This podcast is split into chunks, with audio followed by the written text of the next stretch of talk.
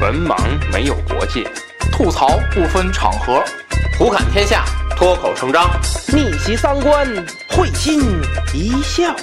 欢迎收听《文盲脱口秀》。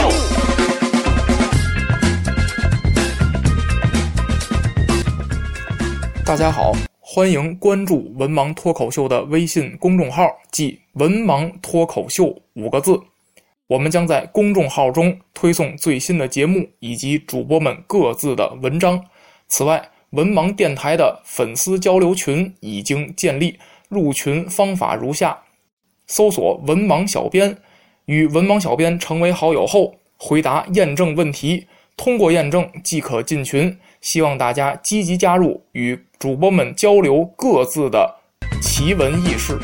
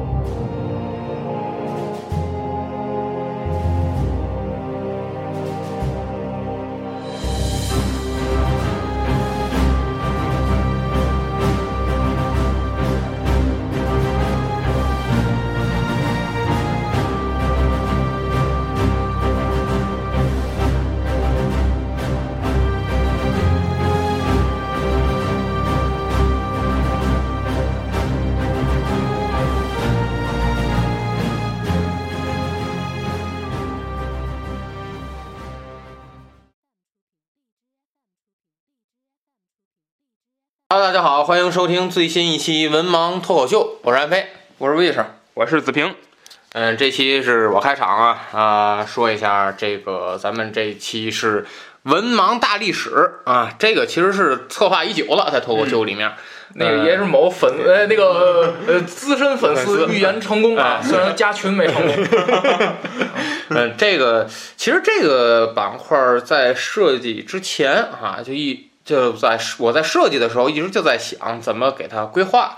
最开始的时候，我是想说一下这个近代消失的一些王朝，嗯，比方说像这个哈布斯堡啊，还有这个呃奥斯曼啊、土耳其。但是后来这个感觉太大，而且需要这个知识的储备的量也比较多，我们不想把百度给你读一遍啊，没没有意思。呃，所以说咱就选了一个这个好切入的一个历史。啊，我们做出又一个专辑啊，女王驾到哦。啊，盘点一下咱们这个世界上啊这一些非常有名的女王或者是女皇啊，因为各个国家它的这个称呼不一样，嗯。啊，呃，我们打算从这个题入入手啊，咱们这期节目啊，先聊聊一聊这个跟咱的近邻啊危危机问题。我看你憋了半天了，在那儿。我第一个想到女皇就是她，咱的近邻，呃，近近邻是俄罗斯啊。俄罗斯在这个近代史上，嗯，它的近代史上，呃，罗曼诺夫王朝里面的一个大帝啊，叶卡捷琳娜二世，或者叫做叶卡捷琳娜大帝，嗯啊，呃，为什么聊他？呃，其实这个在各国进入这个君主制的时候。嗯，女王或者是女皇来说就比较少，嗯，比较少。那么在这个，而且被冠于大帝的这个名称啊，只有他一个人，啊，只有他一个人。他被冠为大帝啊，近代那是当代。呃，被冠为大帝的啊，只有这个叶卡捷琳娜二世。那么在这期节目里面啊，咱们就。按照时间顺序来介绍一下这个叶卡捷琳娜大帝。哦，那么在开始，我要先说一下，就是说这个为什么各国的政权总会出现这个女王或者是女皇？嗯，啊，因为这个在中国来说，中国其实进入封建社会挺长的。嗯，那么只有一个就是正式承认的女皇武则天。嗯，啊，慈慈禧不算。对吧？自己不算，是只有一个正式的这个女皇武则天。但我觉得咱可以聊慈禧。哎，对对对。那么就是，其实，在国外也是一样，国外也是一样。呃，英国稍微多一点儿，但是俄罗俄罗斯历史上也稍微多一点儿，但是呃，出现的这个人毕竟非常是少的。为什么会出现女皇登基？那么咱先按照这个沙俄的这个历史，我捋一下它这个背景。嗯第一个就是彼得大帝，彼得大帝在继位的，在这个在位的时候，给他的妻子叶卡捷琳娜一世嗯加冕。嗯，呃，这个在俄罗斯加冕和登基这个是两个概念。嗯，什么的所谓的登基就是夺权，我权力掌握在自己手中了，那么我可以自称为沙皇。嗯，但是对于俄罗斯这种东正教的国家来说，你没有经历过加冕，你是得不到众人承认的。这个也是为后来叶卡捷琳娜二世夺权这个有一个伏笔。所呃，而彼得给他的妻子叶卡捷琳娜一世加冕之后，那么你从他的法律上就已经说，这个他我的妻子能够继承沙皇的皇位。嗯，那么有一个名正言顺的一个理由。这个而且对于当时来说你是没有办法抗拒的，因为他加冕之后他就是沙皇。啊，这是一个。第二个，这是一个各国皇朝通常会遇见的一个问题，叫男性继承人缺失。嗯。呃，这个是非常常见的。第一个常见就是夭折，因为我在查阅资料的时候，就是经常生下来了好多小男孩，但是有的一岁，就是六个月就夭折了，嗯。没有办法，没有继承人了。嗯，那你只能选择女性继承人，哎，这是不是跟他们经常就近亲之间通婚有哎，有一定的关系，有一定的关系。我看他们就老多人都有那个病啊，什么哎乱对遗传病什么的，结扎了。而且当时就是还有一个原因，遗传。还有一个原因就是我看资料的时候，当时的用药极不规范，就是他们比方说这个人可能情绪激动下来，他们要，他们要用一些镇静的东西。嗯那么这个可能对于当如果怀有身孕来说，这个是用药是不规范的，因为当时那个时代，呃，局呃受着他那个呃时代所限，呃，这是一个夭折，还有一个就是，呃，婚期有了有了继承人了，但是婚前逝世了，比方说彼得二世，他在和他继位之后，和和这个妻子在订婚的时候，他就染上天花了。嗯等于说还没有留下后代，他就病逝了。嗯等于说你这这一支就没有了，嗯，没有继承人了。还有一个是父子成仇，这个特别有名的是彼得大帝和他的儿子。彼得大帝是一个改革派，他的儿子是一个保守派。嗯，那么父亲把儿子杀死了，嗯这这也是没有继承人。嗯，所以说造成了这个男性继承的缺失，这也给女性的这个登基创造了一个机会。然后第三个，呃，女性的登基适合他们大臣的争夺权力。这个国外的这个君主和中国的君主不一样，这个子老师会跟我一起说啊。这个国内的君主往往他就是一所有人之上，他是最高等的，所有的大大臣都要臣服于他，对吧？这是咱中国的这个呃中国的这这这这这种君主制，但是在国外不是，国外尤其我就现在说俄国，俄国的沙皇是怎么产生的呢？最初他们是一些大的贵族，大的贵族波雅尔们推选出来的沙皇。嗯，那么沙皇和贵族之间必须得有一个联系的一个纽带。嗯，这个是必须的。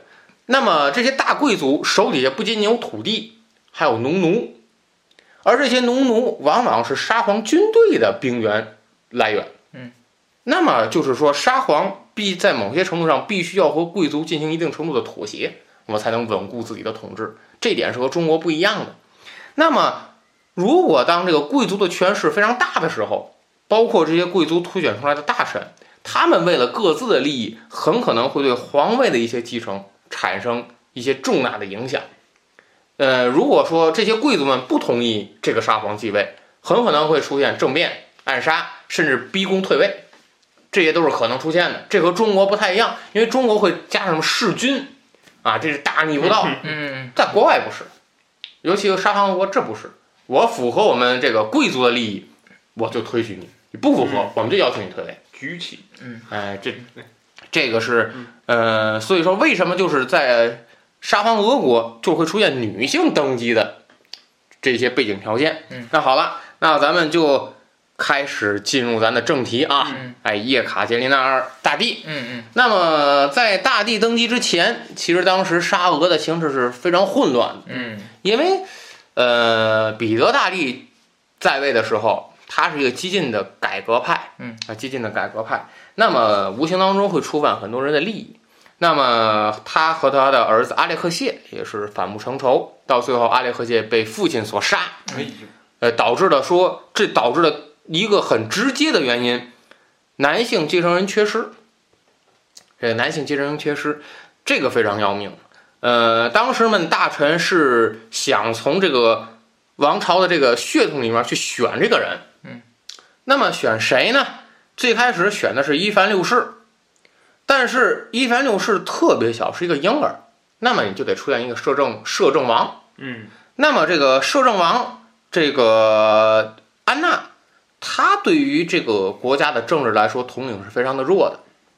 那么彼得大帝的女儿伊丽莎白看准了这个机会，看准了这个机会，联合起来这些嗯贵族，从这个安娜的手中，也就是她的外甥女儿的手中，嗯把权力夺了回来。嗯而且她夺回来是名正言顺，我是彼得大帝的女儿，我有这个家族的血统。那么她登基，呃，她加冕成为女皇。那么她成为女皇之后，这个伊丽莎白一直没有结婚，也没有生育，因为从彼得大帝开始就想给他联姻。嗯。最开始去的是找的法国，但是当时法国人这不行，这不行，你这这个沙俄呢，那野蛮国家，嗯。我们法国是文明社会，嗯。嗯，既不热心，而且呢回绝呢也非常礼貌。嗯。嗯。哎，彼得一看，彼得大帝一看碰钉子了，嗯。这不行啊，不行，怎么办呢？法国这个国家不行，去德国看看，因为当时德国还城邦了，都是小国，嗯。去德国看一看吧。呃，找来找去，哎，找到了一个这个赫尔施泰因的这个王子，嗯，这个奥古斯特头上，嗯。他当时也是这个吕贝克的一个主教，嗯。但是挺好的一件事儿，而且伊丽莎白也看好了他了，嗯。结果还没来得及订婚，病故了。嗯那么在这个前两次机会，这已经错过了，就是他在当女王之前的前两次机会。嗯嗯那么当女王之前还有个第三次机会，嗯是和当时的沙皇彼得二世。这个彼得二世哪儿来的呢？这个彼得二世是这个彼得一世的孙子，明白吗？嗯，是彼得一世的孙子他直接把皇哎位传给他孙子了，啊，对，因为他洪武大帝的那个哎感觉。因为他的，因为他的这个阿列克谢，阿列克谢这个，他不是直接传的啊，他是先传给了他的妻子，嗯，然后他妻子传给了他的孙子。这还能这样传因为什么呢？我刚才说了传，给媳妇儿。因为刚才我说了，嗯彼得大帝给他的妻子加冕了。哦你从法律上说，他就是沙皇，哦，他就是沙皇。还能这样？哎，那么，呃，人家这多举起，人家这想干的。哎，然后他这个孙子呢，他就特别喜欢他的这个姑姑。你想吧，嗯你想啊，他的姑姑嘛，这他的这个伊丽莎白是嗯，彼得的这个女儿啊。那他们俩有啊发生什么激情燃烧的岁月吗？呃，传言说是单相思，那就那没意 呃，思。传言说是单单相思。然后当时彼得二世也试探了一下大臣，嗯，但是大人说这不行，嗯试探了三脚，然后让人翻译，啪，这不行。一顿一顿卷。结果这个当沙皇之前的三次机会全部错过。后来这个因为彼得二世我刚才说的无后啊，嗯彼得二世无后，结婚之前就得天花死了。嗯嗯然后这个伊丽莎白从这个外甥女儿手中夺过沙皇的权位之后，加冕之后成为皇帝。嗯那么这个他的婚姻其实是没有办法选择了，在，嗯因为你无论怎么选择，你都会对俄国的政局造成一定影响。嗯你无论选谁当当这个丈夫，那么这个大臣就说：“您不能选丈夫，那咱就只能从有皇这个皇朝血统里的人选接班人了，嗯对吧？那只能这么选了。嗯、所以说只能就是选谁呢？选来选去，选中了一个后来的彼得三世。嗯那么他现在没加冕嗯啊，咱不能叫彼得三世，那是谁？只能叫做卡尔彼得乌尔里希。嗯他是谁？彼得大帝的外孙子。嗯啊，哎，彼得大帝的外孙子，也就是说他是他的这个母亲是彼得大帝的女儿，因为他联姻到国外了，所以说外孙子。嗯，呃，当时呢，为什么只只能选他呢？其他人是没有血统，嗯我只能选他。嗯但是呢，这个不争气啊，他比较不争气。呃，他因为他是下嫁到，他是母亲嫁到国外生的孩子嘛，嗯也就是说，他也是这个瑞典国王的那个继承人的顺位。嗯嗯，那么最开始培养他是准备继承瑞典王位的，嗯但是人家这个俄国说，我这没人了，只能给他接过来国家规划一个接 化了，接过来了，哎，接过来了。那么给他培养成说下一代沙皇的接班人。嗯，这是那俄剧那个伊卡捷琳娜那里边那个特玩闹的那哎，对对对对对，啊，特玩闹一个也。也不懂什么，也不会，一会儿我说啊，俄都特不会。特玩闹。嗯那么自从彼得，嗯这个呃卡尔彼得沃尔里希被接到了俄国，准备作为这个皇位的继承人开始，从这儿就开始有叶卡捷琳娜大帝的事儿了。为什么？啊你是皇储，嗯，那么皇储得娶孩，得得得得得娶娶媳妇儿吧，得娶媳妇儿吧 哎，呦，皇储得娶媳妇儿吧。风俗，那好吧，这个民风。嗯，大龙家就这样，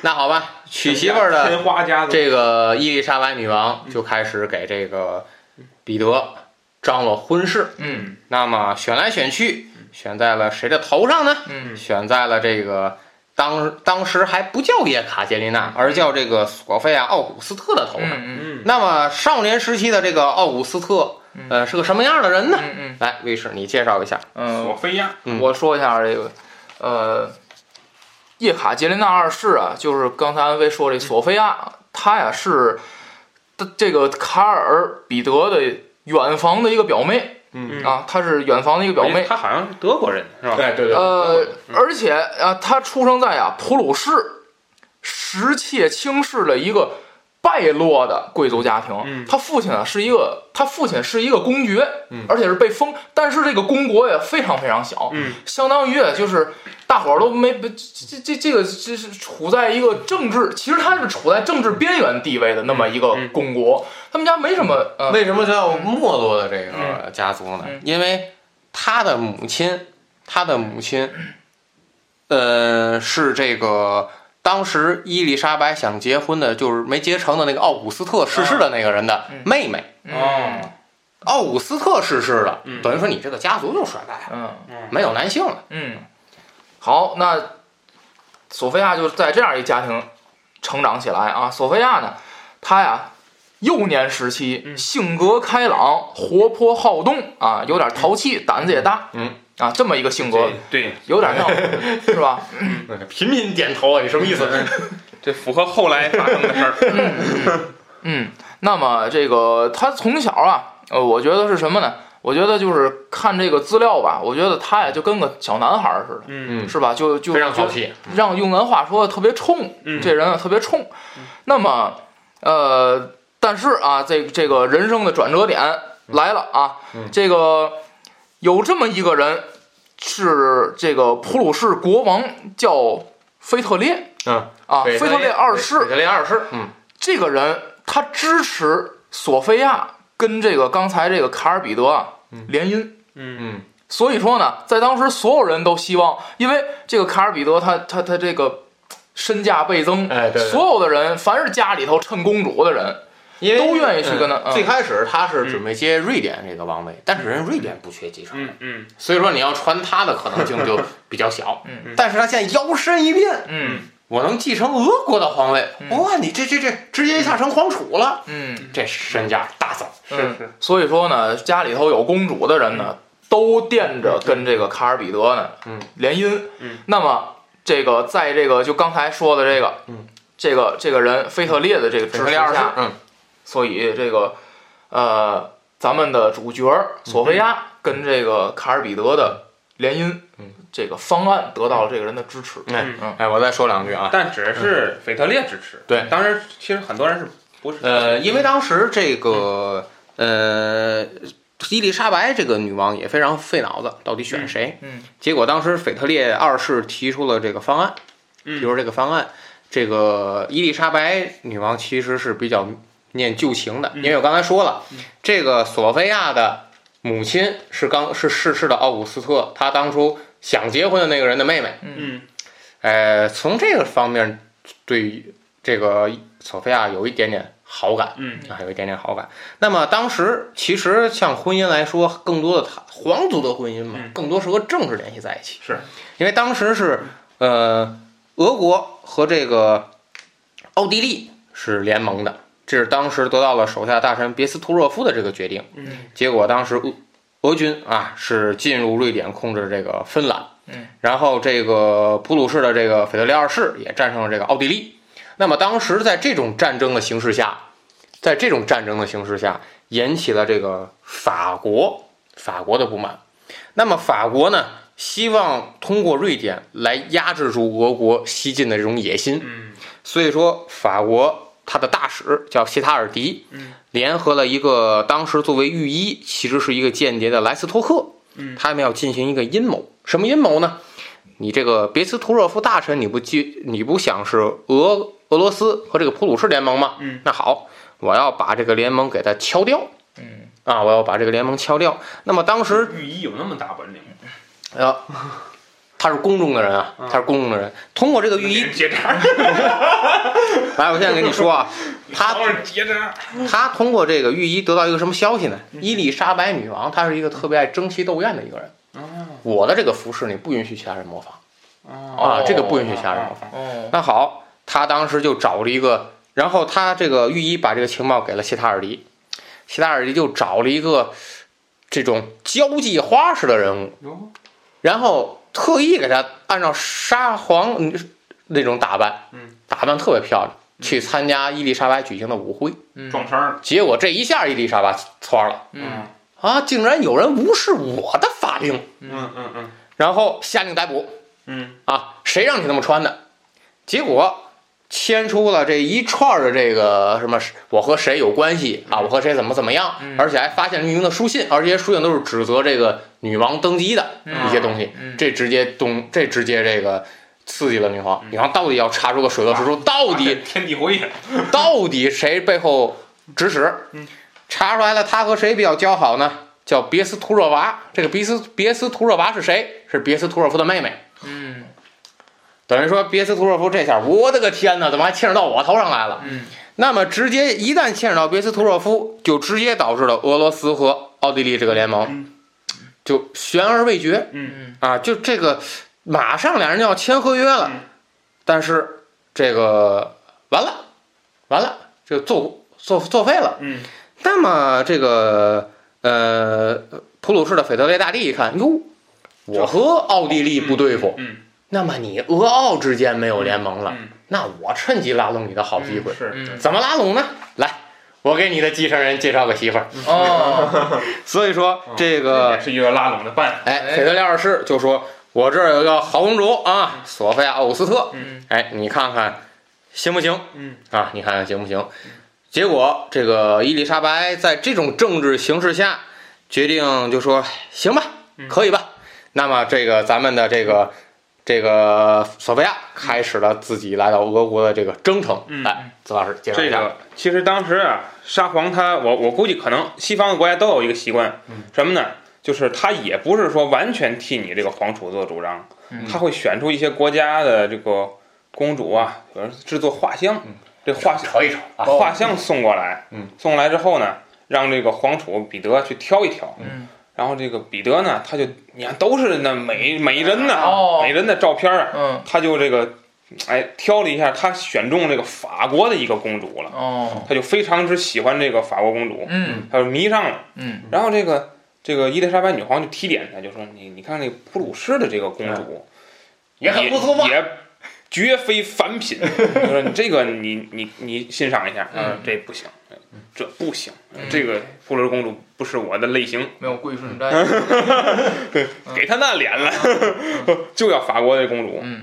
当时呢，这个大臣们啊，他就是在争论，有的呢就觉得这个那叫什么，这个那个希希望是俄奥联盟，哎。有的呢希望俄法联盟，哎，嗯还有就是俄国和普鲁士，也就是那个德国，好像是在他们之间想联盟。嗯。然后这个这个伊丽莎白女皇啊，其实更多的她跟这个其实腓特烈在里边起的作用，你说大吗也大，其实你说不大也不大。其实伊丽莎白女皇是想就是想单纯的给这个彼得。这个续上一个妻子，为什么呢？因为你有妻子了，就保证子嗣。嗯，他是这方面考虑的。对，而且他还跟这个奥古斯特，他曾经有一段激情燃烧的岁月，嗯，所以他就是从这种旧情上，他是希望选择普鲁士的这位假假民主啊，你看一看啊，叫索菲亚。嗯那么这个这当时啊，这个彼得就不同意，就是就不行嗯，我就选法国这公主。嗯然后这个时候呢，因为什么呢？因为这彼得大家知道，他也他实际上是长期放养的一个状态，就跟咱们说这个学校里学生就是没人管那个一样。嗯所以他就他已经是皇储了，他就在这个呃沙俄这个比较嗯大家也有名的这一个浪荡子弟吧。嗯。当时这个名声其实不是很好嗯。啊，这我安老师可能看书，他他应该比较知道他这个情况，嗯。所以呢，甚至说呢，在一定程度上不是很尊重伊丽莎白女皇。哦。那么伊丽莎白女皇呢，就是想，她就说觉得既然是这样的话，那么我就借这个事儿，我敲打你一下。哦。然后呢，他就把这个，反正我在这个俄剧啊，伊莎那个那个叶卡捷琳娜二世这部、嗯那个俄剧中看到了一个情景，就是伊丽莎白女皇带这个彼得到了一个深宫之中的一个地窖里边，嗯，对。看到了一个小孩儿，嗯。这个小孩儿不会说人话，嗯。没见过人，就没见过人之之前，嗯你你听说过没见过人的人吗？嗯。这个，他说这是谁呢？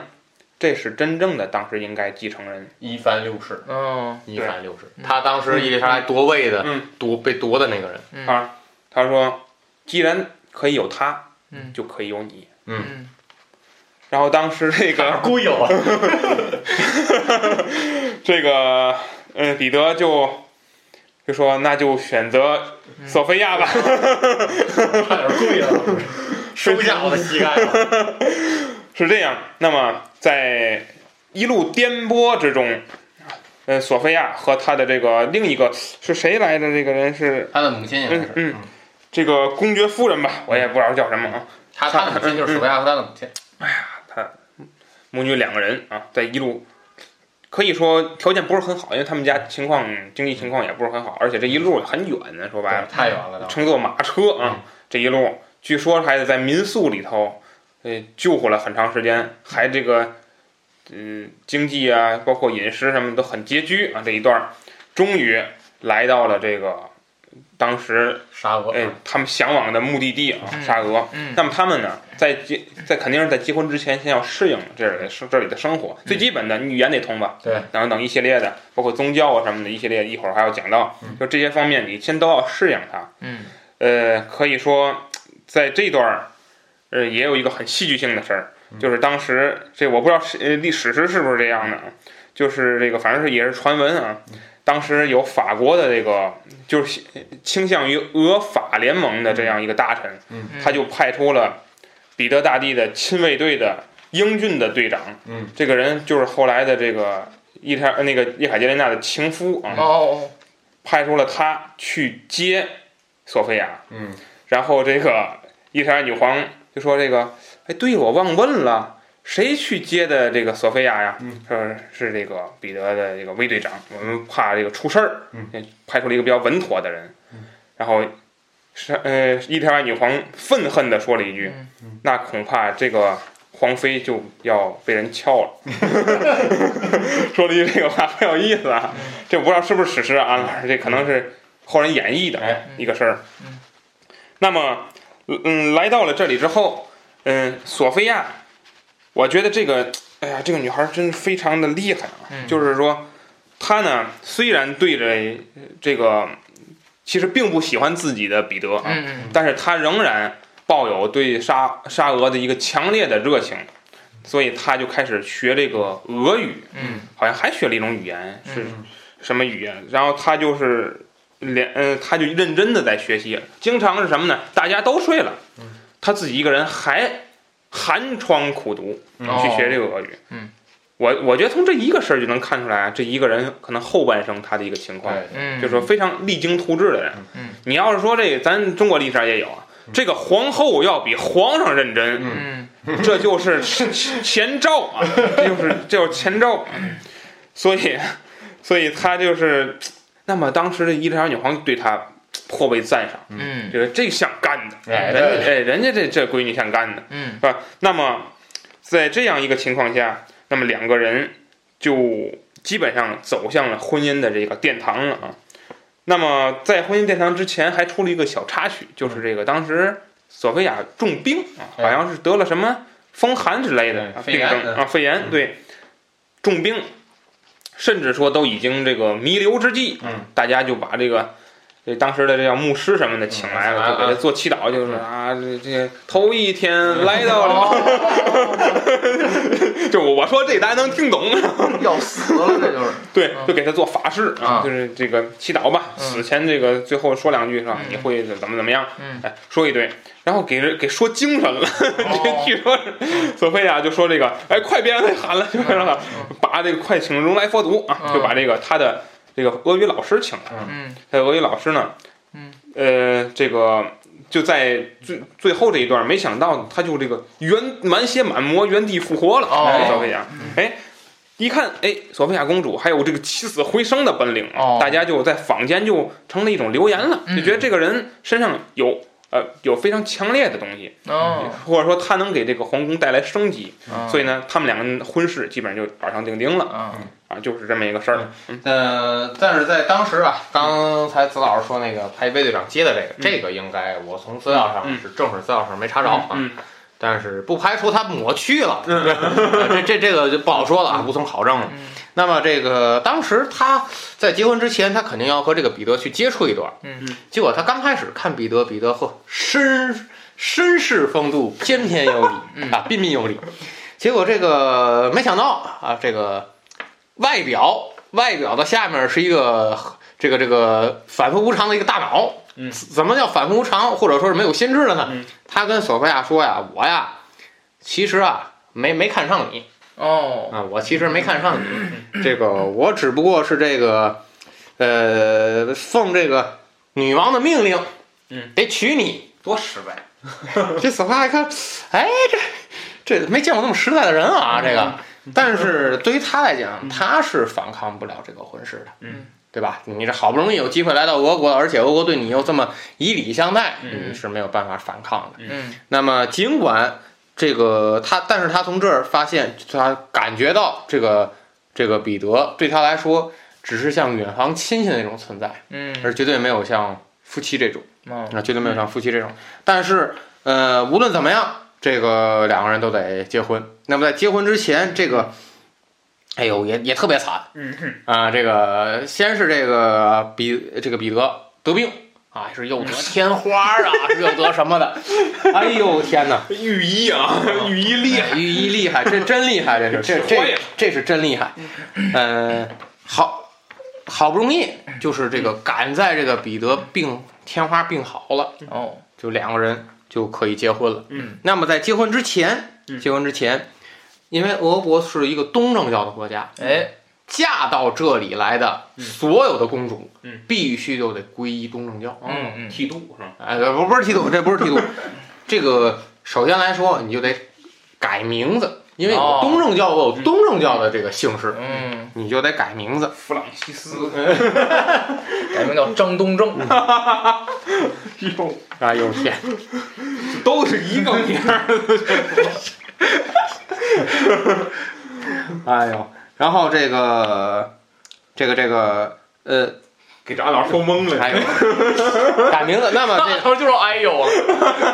索菲亚你们俩有正文儿，呃，当时索菲亚就是改名为这个叶卡捷琳娜，嗯哎，哎出现了后世的这个大帝的名字啊，哎，哎，叶卡捷琳娜。嗯然后当时在这个这个这个洗礼，他们叫受洗礼的这个仪式嘛，嗯皈依的这个仪式上，张仲洗澡，嗯嗯用俄语哎，和这个教主们进行对答。我以为我以为洗礼是洗澡呢，不是洗礼。那么这一下直接赢得宫廷上的好感，嗯，哇塞，没想到，我没想到这这么流利啊也那！么正，哎，你这什么文件？一看就像邓点。那么，那么与此这个形成反差对比的，就是她的这个丈夫彼得。嗯，这个他不会俄语？这个他他他是在这个普鲁士放养的一个公子，准备 哦，他不是下降在普鲁士放养的一个公子嗯，他不会俄语。嗯然后这个接过来之后，这个伊丽莎白女王也是给他安排老师学，嗯。但结果他就按现在话说小玩闹，还不学这个嗯。小玩闹。嗯，然后呢，我这个媳妇儿啊，叫伊卡捷琳娜。先是什么呢？这个得病了，请了河北的老师，先是得病了，嗯。得完病之后呢，当你凝望，当你凝望俄语的时候，俄语凝望着你。嗯，先是得病，然后病好了之后呢，他总喜欢派练找一些人去练队列，就像军人一样操练军人一样，玩什么呢？这是小玩闹，就是一个小玩闹，不学俄语多皇帝啊，不学俄语，嗯，结果俄语也不行啊，哎，俄语也不行。嗯那么好不容易两个人结婚了，嗯两个人结婚了。那么，一七四五年的八月二十一日，俄罗斯为这个两个人举行了盛大的一个婚礼。嗯，那么举行完婚礼之后，这个彼得他是皇储，也叫做大公。嗯。那么这个叶卡捷琳娜就是咱原来的索菲亚，嗯。就被封为了这个大公夫人，嗯。哎然后被封为大公夫人。嗯。那么在刚成为大公夫人不久，嗯。这个叶卡捷琳娜就发现她的这个母亲，嗯，卷入了这个刚才我说的这个俄法和俄奥的这个联盟当中的这个阴谋。嗯因为当时这个伊丽莎白女王在彻查这个阴谋的时候，发其实发现了一堆伪造的书信，嗯有的是伪造的，但有的是真实的。嗯那么发现了其中一封书信是什么呢？是叶卡捷琳娜的母亲给当时是被捕的交际花的一封信。哦，在这封信里面，呃，他的母亲有点说是口无遮拦，嗯哦指责了某些这个女王的一些生活上的习习惯。嗯那么当这封书信被呈受到了这个女王的面前的时候，嗯伊丽莎白其实内心是非常震怒的，嗯，就是因为当时你们还没有结婚，你就敢这么指责我。嗯那么现在结婚之后，我不能拿你怎么样，嗯对吧？你是大公夫人，我不能拿你怎么样。你刚结婚不能给他废罢除掉。嗯，那好，我只能拿你的母亲开刀，嗯遣送回普鲁士老家。哦所以说就是，遣送原籍嘛。哎嗯，刚开始其实婆媳关系是很融洽的。嗯那么从这件事开始，就是对伊对这个叶卡捷琳娜来讲，她对于女皇的一些做法嗯也开始有一些自己的思考，嗯还有开始一些自己的思考。那么跟她过日子毕竟不是女皇啊，那么跟他过日子是这个呃彼得。那么在这个婚后。这个她和彼得其实的这个关系嗯也不是非常的哎好啊，也不是非常的好。嗯那么，首先第一个就是丈夫这个彼得三世啊，根本不是非常喜欢他，嗯因为之前他说了很直白，嗯，这个我我我我不喜欢你嗯，我嗯不喜欢你。实在人。嗯哎那么刚开始闹出了一个，在婚礼当天其实就闹出了一个事儿，嗯什么事儿呢？因为当时啊，彼得这个病刚好，嗯。他跟 一身病，他跟伊丽莎白这个女王说的是我身体有恙，嗯。所以说这个盛大的典礼有可能不能时时刻刻的都出席，嗯。坚持不住。哎，坚持不住。嗯嗯。然后说这个大帝，这个这个伊百伊卡那个那个伊丽莎白就说行啊，那你就是结完婚之后，你这个去去洞房里休养吧。嗯。结果叶卡捷琳娜进到洞房之后，发现，嗯，彼得根本没在那儿，嗯，哪儿去了呢？嗯。叫手里的下人去探探查一下，嗯。嗯发现彼得在和一帮格德意志的小哥们儿们在喝酒，嗯结果嗯，呃，喝的是烂醉如泥的进入洞房，倒头就睡，嗯嗯。想干。嗯。这这倒头就睡。嗯嗯。然后呢，这个平常两个人基本上是没有交流，嗯。没有交流。这个彼得最爱干的一件什么事儿呢？嗯他深受普鲁士这种思维。普鲁士思维是什么呢？就是他特别快军人，嗯他招了一帮普鲁士的这个小兄弟，嗯然后呢，每天干的几件事儿，走队列，然后这个操练这个普鲁士的这个军操，嗯，然后穿着这个普鲁士的这种衣服啊，四处在这个操练场上策马骑骑骑驰骋，嗯，你是你一个大，你是一个大公皇储啊，嗯。你每天干这个事儿，嗯。对吧？你每天干这个事儿，呃，女王不满，女皇当时的女皇伊丽莎白不满，嗯。其实廷臣也不满，嗯。但是飞扬跋扈惯了，你能你能拿他怎么样？嗯。呃，那么他成天干这个事儿，你看跟他跟叶卡捷琳娜之间就没有交流。那么叶卡捷琳娜每天就大把的时间，嗯。怎么办呢？嗯。呃，读书。学习，学习，人家这像干这像干的，读书学习。记笔记，啊。他其实特别，他刚开始是读小说，嗯，然后后来当时读到了这个伏尔泰的这个作品，嗯。然后他就感觉这个适合我的口味，然后他就派人去找一些政治哲学类的书籍，看看人家，又找来什么德国的这个德国的历史，然后又找来这个哲学史，因为他现在俄文也可以了，然后又开始读一些俄文的这个原著。嗯。那么他不断的这个读书的时候嗯，他和大臣之间，包括参加女王的舞会之间，嗯。他的谈吐，嗯，就给人一种就是，哎，非常这有档次，哎。哎，这个谈吐有档次，像干的。嗯。给人的这个人缘也非常好。嗯啊，给人的人缘也非常好。他一个，我觉得啊，在当时可能像这个嗯，咱们也咱们也读过这呃，几乎是同时期的，像《傲慢与偏见》那种嗯书，就是当时的女性基本上就是家长里短这点事儿。哎，嗯当一个女性啊，在聊政治、聊哲学，嗯我觉得这个就会给人留下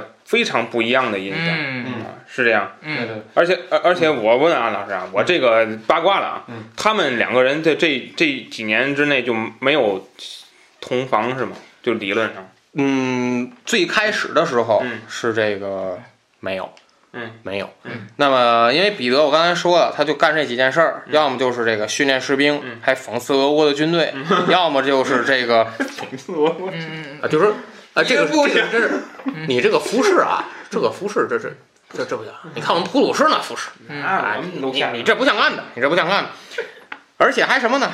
还这个他们这个东正教得做弥撒，嗯。喝的醉醺醺的去做弥撒。嗯。啊，做弥撒，呃，就是一个这个礼他们那个宗教的一种典礼，嗯。啊，呃，跟礼拜也差不多。哎，对对对对对。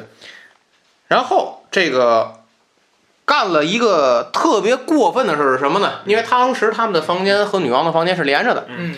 这个彼得在这个房间上挖了一个小洞，嗯看女王在和他的情妇在吃饭，嗯。还而且还偷听女王和情妇之间的谈话。哎，嗯。这不就他挖这个女王就不知道，后来女王知道了，嗯，女王知道了，怎么知道呢？因为她听见彼得在那边咯咯笑。哦。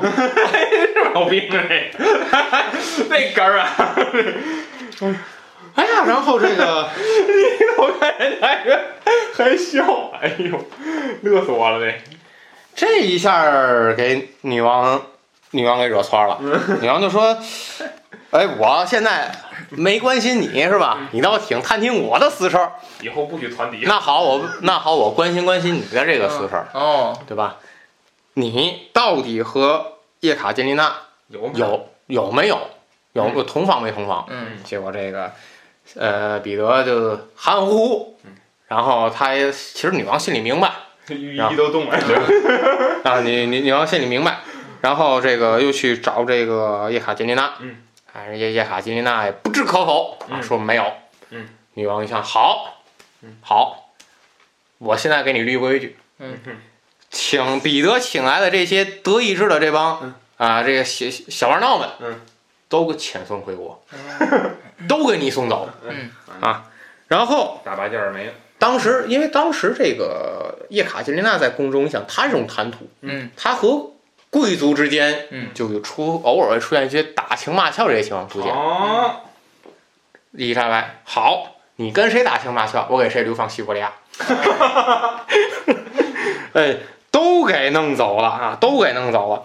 当时一当时有个叫呃切尔内绍夫兄弟，嗯啊，这还比较幸运，嗯被派往了国外，嗯名义上叫出公差，嗯。实际上就你别别回来啊，嗯。啊，你别回来，就嗯发配走了。嗯。而且女王就是女王，她派了一个这个自己的这个远房亲戚，叫乔格洛科瓦，嗯，给他安排了一个职位，什么职位呢？叫大公宫廷的总管，这是男女的，女的，嗯。叫俄罗斯的名字一般出现什么瓦是一个女的，嗯大公的总管什么意思？管什么事务呢？说白了，监督他俩造皇储，造造造子嗣哦，那更能造不出来。啊，监督他俩造子嗣。你你想，他们俩根本就没有感情啊，嗯嗯哪哪哪有哪有子嗣啊？嗯，结果这个时间一长，这个他这个总管撑不下去了，那总管看不下去了。因为这个没活儿干。因为女王总问这个呃呃女，因为女王总问这个 乔格洛科娃，嗯。基本上是天天问，嗯。天天问，嗯，然后这个他想这这这这真不行，真不行，然后呢，他就跟这个叶卡捷琳娜说，就是你得生这个皇储，嗯，啊，你得生皇储，这都成是啊成日程了，上日程。上日程了啊！你你你你你你你你得升皇储，然后这个是你必须的。然后在舞会上，这个有一次伊伊丽莎白点出来这句话：嗯，你的任务就是得得得得升皇储生孩子，嗯啊！你的任务就是生孩子比一比，啊别跟！他没没没没有啊，没有，你的唯一使命嗯就是生生子嗣。嗯，你你想这个，你对叶卡捷琳娜来说，这句话对他来说，这这这这打击太大了，拿我当个生育机器来了。嗯呃，他也其实说到这儿，他也没太当回事儿。但是终有一天，这个他被这个女皇请过来，说什么呢？你为什么怀不上孩子？嗯，因为你爱骑马。因为当时的这个这个这个乔这个乔格洛科娃就报告女皇，嗯，女皇问他每天干什么呀？这彼得那什么那个喝酒去了。伊卡捷琳娜呢？伊卡捷琳娜天天骑马。嗯，然后这个女皇找茬，嗯嗯你为什么怀不上皇储？嗯是因为你骑马，嗯把你所有的马不让你去这个骑马场，把养马的这些你的这些女士官，嗯，都得给他都给他派走，不让你接近西伯。利亚人这这 这快没人了，这全发走了。西伯利亚人口增加四倍。哎呀，真是没办法，没办法。后来两个人就是这个，就不得不不得不同房、嗯啊，不得不同房发生关系，啊，对，不得不同房。但是你想，这不可能就是一次就中吧？这不可能一次中，等了好半天也，还是没动静。嗯伊丽莎白坐不住了，嗯，因为手下的大臣不断在催促他，嗯。你年岁不小了，嗯。对吧？你这个皇储这件事必须得有啊，嗯。而且你这个彼得这不行，那么我们对你有些的争，你是不是再请一个继承人，哦，对吧？他说这这这不行，怎么办？改变策略，嗯，哎，改变策略，办的是特别不人道的一个事儿，嗯，他给彼得找情妇先，哦哦，你生个孩子不也行吗？然后呢，再给这叶卡捷琳娜找情妇。当时的史诗写的特别哏儿，他派这个乔格洛科娃与这个叶卡捷琳娜做一次这个谈话。嗯这个乔格洛科娃就当时就说了：“呃，你对俄国究竟有多爱？啊，对俄国究竟有多爱？叶卡捷琳娜，这还用问吗？我都是俄国的这个大公啊，嗯很爱俄国了。”然后乔乔格洛科娃就说：“那么你应该得有子嗣，不要着急，你可以自由的选择两个人，一个人叫列夫拉内什金，或者是谢尔盖萨尔蒂科夫。嗯，什么意思？你可以跟他们两个再生来个孩子，哎，，再生发生关系生孩子。哎反正就是说白了就是无论怎么样，嗯你你得有孩子。有孩子，这孩子就算你们俩的，哎，对，对吧？彼得和情妇生的也算你俩的，你和情妇生的也算你俩的，嗯，无所不用其极啊，嗯无所不用其极。其实这个咱把那把那地窖里人弄 来算他们俩得了。那那岁数太大了，哦我一下生出来个五岁的。不是，关键是什么呢？就是就是，其实这个事儿啊，在宫廷之中啊，不少见，嗯，不少见。而且就是说，这是史实啊，记下来的。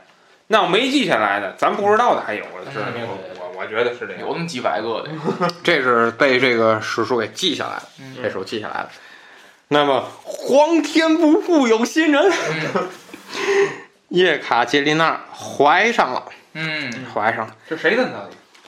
呃，我马上介绍啊，怀上了。然后当时这个女皇一拍大腿，这太好了，赏赏给叶卡捷琳娜赏了十万卢布，当时就赏了十万卢布。贬值。然后那个那个你不想看书吗？嗯，派人找，嗯，找。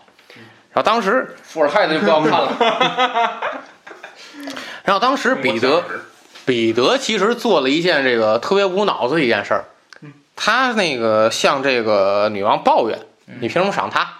这我的功劳，你得给我钱。”然后，点脸嘛还然后这个，理了还要钱，然后这个，你想想，这十万块刚赏出去，嗯国家的财政不能随便动啊，这是五万不给我，哦，然后这个伊丽莎白就说：“你呀，这个这个这个也找呃这个跟跟伊卡捷琳娜说，嗯你把先把这十万借我，什么玩意儿？这都是。你先把这十万借我，拿不出来。然后给彼得，给彼得，因为这个她怀上孩子之后，嗯。然后这个当时叶卡捷琳娜选的是塞尔蒂科夫，嗯，名义上她的使命完成了，嗯，走吧，国外，这也国外，哦。这也国外。嗯。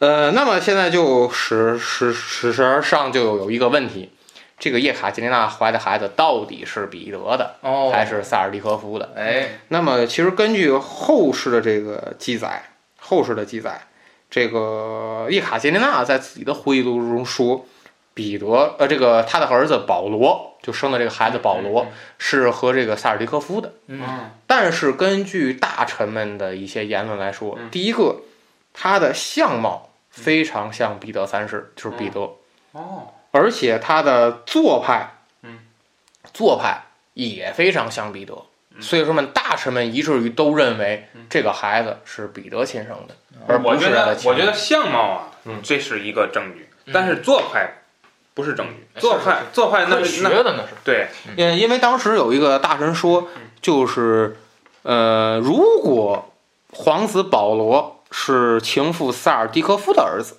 那么他身上竟有彼得的一些相貌特征，那就是遗传学的奇迹了嗯。啊。呃，况且来说，萨尔蒂科夫兄弟外貌风流倜傥，那他生来的孩子怎么从相貌和举止来说都酷似彼得呢？嗯嗯哎，那么这个其实，呃，历史上也没有定论，因为太早了。嗯但是从于我个人倾向来讲，嗯嗯，我还是倾向于他是彼得的孩子。哦，那么彼得就借着这个机会，嗯，拿到了钱，拍屁股不认账，这不是我的孩子，哦，什么玩意儿？这不是我的孩子。嗯那么他就以这个机会嗯。开始排斥叶卡捷琳娜。嗯，最开始两个人的关系就是不冷不热，嗯。那么反而生完孩子之后，两个人就开始走向一个对立面。嗯。彼得指责说你跟情妇生孩子，嗯。然后这个叶卡捷琳娜说我给你生的孩子你不认账，哦就开始了进入这个打嘴架的这个嗯。这这这这这这这这这个模式。嗯，然后夫妻间的这个裂痕就开始越来越大，嗯。越来越大，嗯。大到什么程度？大到已经牵扯到了底下的宫廷大臣。嗯。当时受到这个这个这个阴谋论的这个别斯图热夫，嗯。他作为一个大臣，他开始担忧，因为马因为这个伊丽莎白女皇的年龄已经非常大了，嗯。说句不好听的，这这这不定哪天就没了。嗯那么没了之后，谁来执政？嗯，这是一个问题，这是一个问题，谁来执政？那么别斯图热夫这个试探过这个叶卡捷琳娜，问他能不能像最开始的彼得大帝一样，嗯，你们俩共同执政，就是说他给你再加冕，嗯能不能这样？然后叶卡捷琳娜，她其实你发现，她读完书之后，她对于宫廷一些的生活，她是比较有把握的。嗯，他就是不表态，嗯不表态，也不拒绝，不同意也不拒绝。嗯那么这个其实别斯图热夫心里就觉得你不拒绝意味着你同意嗯啊。那么底下的大臣就有一桌认为这个叶卡捷琳娜想想想夺权，嗯，想夺权。从这儿开始，底下大臣就觉得他想夺权。嗯有想法。哎，有想法，有想法。那么这个彼得和叶卡捷琳娜这个关系非常不好。他从彼得从大臣里听来这个事儿之后，觉得呀哈，你还想夺权？嗯，那么实际上两人的关系就越来越不好嗯啊，越来越不好。嗯然后这个彼得有一次公开在他的酒会上叫嚣道：“上帝才知道我妻子怀的孩子都是谁的种嗯啊！我不知道这孩子是不是我的。”他就有三个选择：第一，与我一起分享命运，嗯我有我吃肉，他就有汤喝。嗯第二个，任由我摆布嗯啊，任由我摆布。第三个，我就给他发配走。嗯，哎，你这还没继位了就发表这种无脑言论，嗯哎，哎，这这这这这这真是这个，呃，可以说在政治上，这个很不成熟啊，彼得很不成熟。那么他们两个，这这话还用方言说？他们两个这样闹，女皇伊丽莎白其实是知道的，嗯，而且别斯图若夫尽管没有什么直接的这个证据，那么女皇也听到了一些风言风语，比方说有人要支持这个叶卡捷琳娜登基，那么女皇坐不住了，她决定什么呢？立个规矩，敲打敲打叶卡捷琳娜。嗯，她把叶卡捷琳娜呼叫人来到了带到了自己的这个寝室寝宫，他和叶卡捷琳娜有一个这个交谈啊交谈，然后那个叶卡捷琳娜你看出来特别有手腕，嗯，他呢没和直接和女皇顶嘴，嗯。他说什么呢？痛哭流涕啊，嗯。痛哭流涕，跪倒在女皇面前，就说：“把我送回老家吧。”嗯。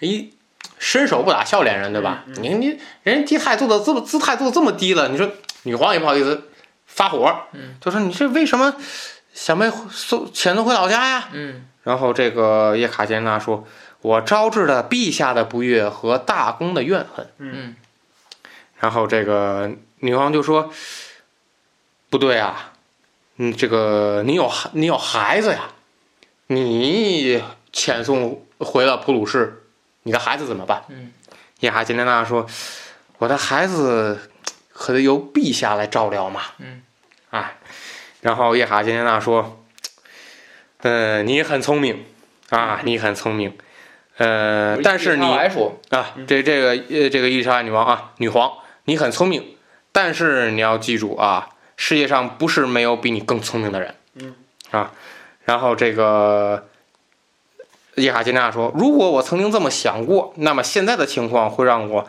更加清醒。哎，两个人通过这一个对话，嗯你能反映出，你能看出来，这个叶卡捷琳娜她现在在耍政治手腕上，嗯明显比她的这个丈夫彼得要高出好几个档次来。嗯嗯而且你通过这个谈话，你发现女皇在施展她的野心，她以退为进，你给我送走，你给我送走。那么给女皇的感觉滴水不漏，哎呀，给女皇的感觉滴水不漏。那么也没有什么好的理由给她送走。你说你你人家都都这样了，你再给人送走，不合适。嗯，那么就只能说就是维持现状不变。那么终于有一天，这个伊丽莎白女皇呃病逝。嗯，那么俄国就要开启一个新的纪元。嗯那么在开启新的这个纪元的时候，来卫士来说一下女皇逝世之后，哎发生了这一这一系列的事情。呃，逝世之后啊，有一个人或者是有一对儿兄弟是吧？嗯，登上了历史舞台。嗯，这个奥尔洛夫对啊，呃，这个人是支持这个叶卡捷琳娜发动政变的一个根基啊，一个根基。那么，他这个刚才他说这个安菲讲的这个夫妻关系已经非常非常的就是关系非常的紧张的情况下，那么，呃，这个彼得呢，呃，他呢决定啊要这个逮捕叶卡捷琳娜啊，呃，那么在这个时候，呃，他们这个叶卡捷琳娜和这个奥尔洛夫兄弟啊，呃，加紧串联。那么已经啊，其实已经就准备政变了，但是呢，发生了一个小的插曲。那么，呃，一个参与政变的这个禁卫军的军官啊，被捕了。这个时候，其实他们这个阴谋啊给暴露了。哎，暴露了呢，这个叶卡捷琳娜就决定什么呢？决定我要提前发动这个政变，嗯啊，提前发动这个政变，那么呃，推翻了彼得三世，那么呃，成为了这个俄罗斯啊帝国的第八位皇帝啊，也是帝国有史以来第四位女皇。那么她在这个继位之后啊，她马上的啊，马上做了一件事儿，就是什么呢？就是解释她获得的这政权的合法性啊，因为她。因为他知道，其实他明，其实他心里啊，就明明确的知道，他其实是不合法，啊，那怎么办呢？他只能是，他只能是从这个，呃，怎么说呀？从这个道义上去，呃，给自己寻找一些说辞，比如说啊，说这个，呃，他把这个彼得三世说的这个啊很不堪吧，就说这个彼得三世做的很多的事儿都是。对俄罗斯的背叛啊，对俄罗斯的犯罪，那么发动政变啊，是不得已而为之啊。然后这个说这个把他的这登基加冕啊，称为是俄罗斯人民的选择啊。呃，那么在这个这个这个女王病逝的时候呢，他本来呢是打算啊这个传位给保罗，嗯啊，但是这个里边还失败了，这具体我也不太了解。这个安飞说一下，我来说一下，这个最开始啊。这个到后来，就是随着女王年龄越来越大，嗯，这个彼得的做法就是激起了大臣的不满，最到最后就是大臣集就是排队上女皇那儿去告状，就说彼得这个做法现在伤害了咱们俄国的这个利益了，嗯，那么这个女王就打算我能不能跳过彼得，直接传位给保罗，嗯嗯，我能不能这样干？那么。这样干其实是非常有风险的，有风险的。那么你传位给保罗，因为保罗当时非常小啊，那么你就得选择这个人作为这个摄政。那你既然不想让彼得当这个传给彼得，嗯，那你摄政只能选择叶卡捷琳娜，哼，对吧？孩子的母亲嘛，嗯。但是你选择叶卡捷琳娜之后，这个血统上不好解释了。那个按照咱中国的话说，子小母强，嗯嗯，所以说伊丽莎白一盘算，这个风险比较大，嗯，风险比较大，那么还是传位给彼得吧，传位给彼得吧。那么在一七六一年十二月二十五日啊，这个伊丽莎白女皇逝世，嗯，彼得继位。那么从现在开始，我就给他，我称作他为彼得三世，嗯，但是。事实上，他为什么会出现后来被叶卡捷琳娜夺权？因为他做了最大的一个失误，他没有加冕。嗯，彼得三世在俄国的历史上，他是一个没有加冕的沙皇。没有加冕的沙皇意味着你没有得到东正教的教主，没有得到这个这些贵族的认可。那么实际上，对于彼得三世来讲，这个是。他自造成被人篡权这个根本原因，嗯，你的这个政权上说白了，你的这些手续都没有把合法的这种手续给履行完成，所以说这个也是为后来埋下了一个伏笔。那么在这个女王的这个伊丽莎白女王的后期，这个伊丽莎白女王和这个联合欧洲的其他国家和普鲁士进行了一场战争。这个叫战争史上属于七年战争，嗯，这个不说，这这要再说又能开一期节目啊。七年战争，那么在七年战争期间，这个俄军啊，俄军俘俘获了一名高级战俘，嗯，这个高级战俘高级到什么地步呢？他是这个腓特烈二世的副官，嗯，呃，这个女王说我要把他押解到这个莫斯这个圣彼得堡，嗯，我要这个探听一下这个情报。那么押解的这个呢，是这个禁卫军团的一名中尉。就是刚才位置说的奥尔洛夫，嗯，结果这两个人一到圣彼得堡，引起了彼得三世和叶卡捷琳娜的兴奋，嗯哼哼，俩人兴奋点不一样。彼得三世一看呀，终于看到德意志老乡了。这个叶卡捷琳娜是什么呢？这个副官奥尔洛夫真帅呀。嗯嗯嗯，这个这个被押解的这个副官就秘密的告诉彼得。你看，女王是没几天了吧？马上不传给你了吧？对吧？传给了你，你就可以和这个，我可以当做这个桥梁，让你和普鲁士的这个腓特烈二世进行沟通，嗯，对吧？我看你，我看你拿他当当把这个腓特烈二世当偶像看，嗯那我可以给你这个作为桥梁进行沟通，做纽带。这彼得一看，这也太好了呀！哎，你做纽带，只要我当上这个沙皇，哎，你就不是战俘了，你就不是战俘了。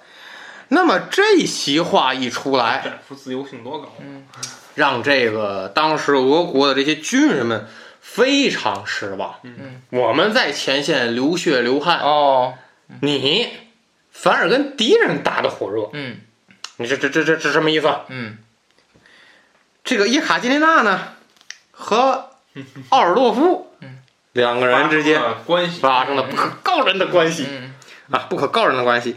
呃，结果在这个叶卡这个女王逝世的时候，叶卡捷琳娜怀孕了。嗯。很明显，怀的不是彼得三世的孩子，嗯。是奥尔洛夫的孩子。嗯。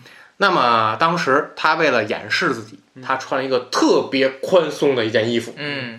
把自己的肚子给掩盖住了，嗯哎，把自自己肚子掩盖住了。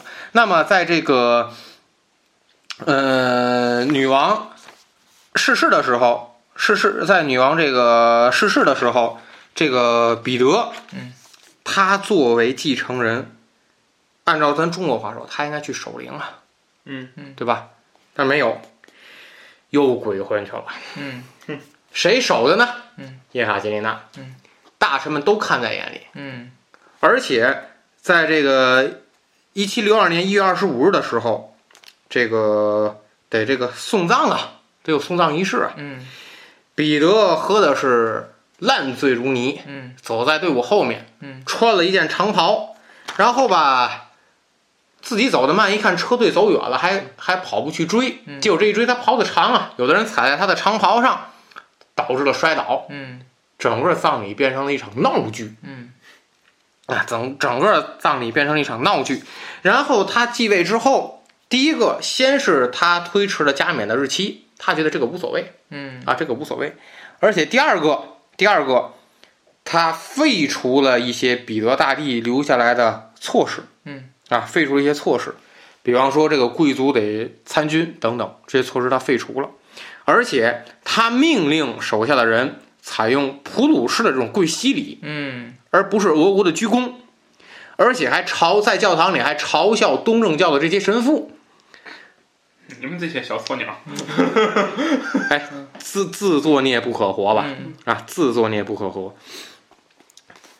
呃，你在自个儿国家内部闹，算自己内部矛盾。嗯而且，当时在这个女王逝世的时候，俄罗斯实际上是打赢了。嗯，那么他倒好，他给这个腓特烈二世写了一封信，他说：“我承认，我承认，嗯，你你这个所有的领土，我不再跟你打了，咱们之间要和平啊，咱们要进行俄普联盟。嗯那么，俄国在这场战争当中其实是受益的最大一方。嗯那么他这样一闹，等于说把所有夺下来的土地又还给了普鲁士。嗯那你这个大臣就打了七年白打，嗯。这我们这勾心斗角、费尽心机的，嗯。白忙活，嗯。白忙活。嗯，而且他还跟这个不仅仅这样，他还命令大臣起草这个这个新的合约，嗯。而且说呢什么呢？他支持这个普鲁士扩张，嗯。然后呢，他还要去出兵，帮着普鲁士打领土。哦不正常。嗯嗯嗯，这个包括现在的所有的大臣，就已经开始到了一个就是沸点了，水的那种沸点了，就实在受不了他的这个胡作非为了。嗯。那么史书上说，在这个彼得三世当政的时期，嗯。俄罗斯呃沙皇俄国的德意志化是达到了历史的最高峰，它相当于变成了俄俄这个普鲁士的一个这个附庸国。嗯那么这他这些倒行逆施，给了叶卡捷琳娜的一个机会嗯啊、那么叶卡捷琳娜先是干了一个大事儿，把孩子生下来啊，把孩子生下来，然后开始进行了私下的串联。嗯去和这个总管大臣帕宁伯爵进行一个沟通嗯啊，进行一个沟通。然后他向帕宁伯爵说：“这个我应该恢复彼得大帝的那种现代化的举措。”那么帕宁大帕宁这个伯爵就说：“这个呃，我愿意为你效劳，但是请你记住，我是为这个罗曼诺夫王朝效劳。”嗯而不是为了你啊，因为是我是实在看不惯这个彼得、嗯啊，实在看不惯彼得三世。那么在这个串联的时候，因为当时奥尔洛夫他的情妇奥尔洛夫是在禁卫军，那么呃叶卡捷琳娜慢慢的有了她自己的一定的这个军事力量，嗯，慢慢有了一定自己的军事力量。那么刚才卫士说，在这个六二年的六月底，呃，一名参与计划政变的禁卫禁卫军的军官被俘了。那么这个时候，这个奥尔洛夫就找到了叶卡捷琳娜，说咱们得提前发动政变，嗯，必须得提前发动政变，然后咱们要这个抢班夺权。呃，这边呃叶卡捷琳娜这边密谋抢班夺权，彼得三世这边其实已经得到了消息了。嗯哼，当时彼得三世，我就跟你说这个君主形象啊，喝的烂醉如泥。听到这个消息之后，大吃一惊。嗯，然后他的元帅告诉这个彼得三世，消息属实，怎么办？迅速回军营。您只要掌握了军权，那咱就立于不败之地。彼得三世，这不行，这。哈哈一笑过去了。我得像我偶像腓特烈大帝一样，坚守我自己的小城堡。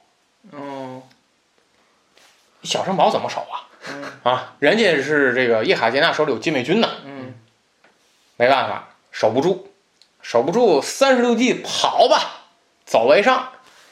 这个往哪儿跑？大臣告诉他，咱去南边。嗯，南边海军应该还听从于咱。嗯啊，去南边。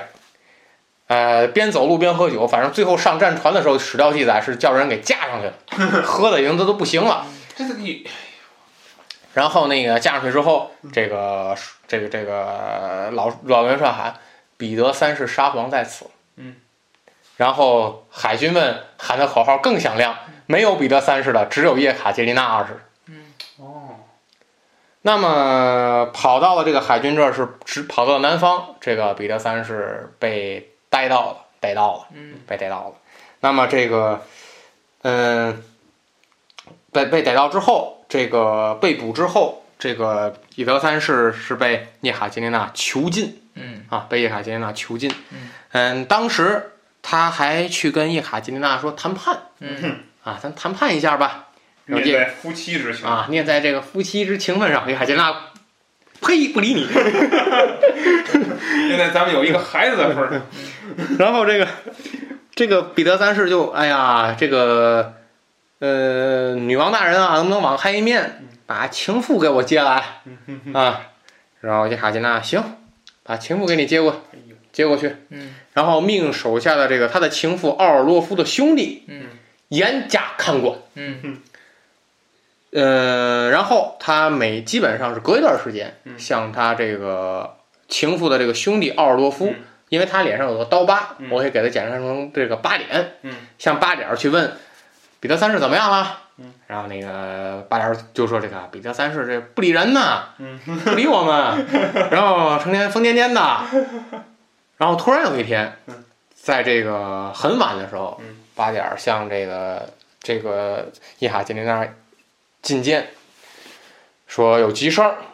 这个叶卡捷琳娜叶卡捷琳娜问他什么急事儿？他说您的丈夫彼得三世死了。嗯，当时叶卡捷琳娜一惊，我没有要处死他啊，嗯我没有要处死他，这到底怎么回事儿？然后八点儿把一份报告拿出来了，说的是什么呢？说的是本来不理人的彼得三世今天晚上突然发狂，说要喝酒，嗯然后怎么办呢？安排了几个人跟他喝，喝着喝着厮打起来了，哦失手把彼得三世给打死了。嗯。但是杀死皇帝死了之后，你得举行葬礼吧？嗯。据后世记载，据后世记载，在这个彼得三世的葬礼上，修剪仪式的这个修剪仪式的这些官员们回忆，彼得三世的喉咙这儿有几处淤青，嗯，证明不是死手失手打死的，就是叫人给掐死的，哎，哎，就是叫人给掐死的。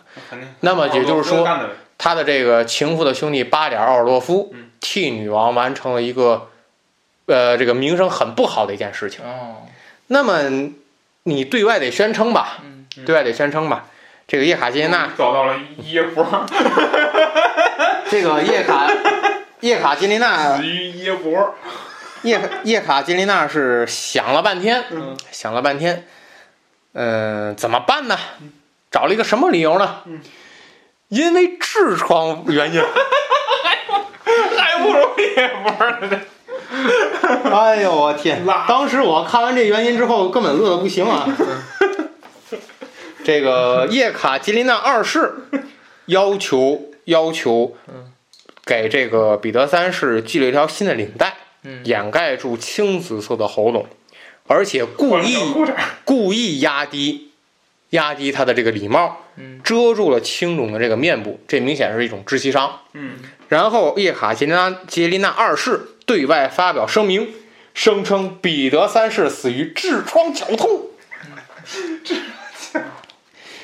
这个理由也成为了后来政治谋杀的幽默委婉的一个词语。嗯当时有，呃，当时有一个数学家叫达朗贝尔，嗯 这个他非常有学术啊。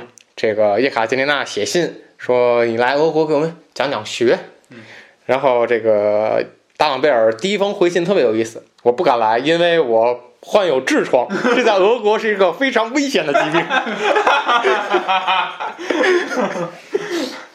哎呀，那么彼得三世死了之后，等于说叶卡捷琳娜已经彻底的没有了他最大的一个竞争对手。嗯那么他开始就真正的去登上了俄国的这个政治舞台，嗯登上了俄国的政治舞台。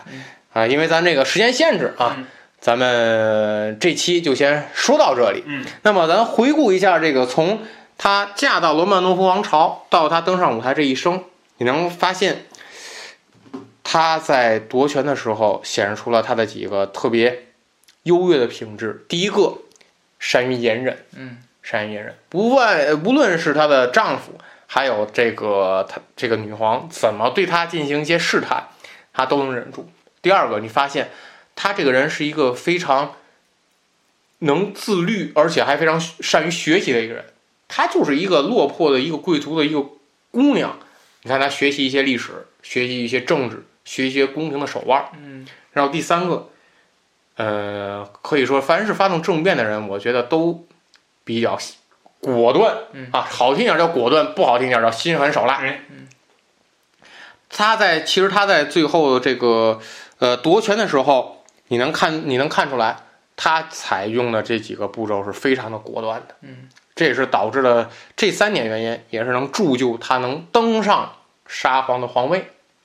那么，呃，咱们这是下一期节目啊，咱们再说一下他登基之后的一些、呃奇闻异事啊和一些为政手腕执。政期间，哎，执政期间的一些事情。嗯那么咱们花了一期的时间，呃，从他到罗曼诺夫王朝，下嫁到罗曼诺夫王朝，到这个登基，那么这段历史啊、呃如果有听友，呃，觉得这个有一些自己的想法，或者有一些自己的心得，您可以在节目下方给我们进行留言，或者在这个呃群里面，呃粉丝群里面和我们进行交流互动。啊，咱们这期节目就先到这儿，好，大家再见。再见。再见。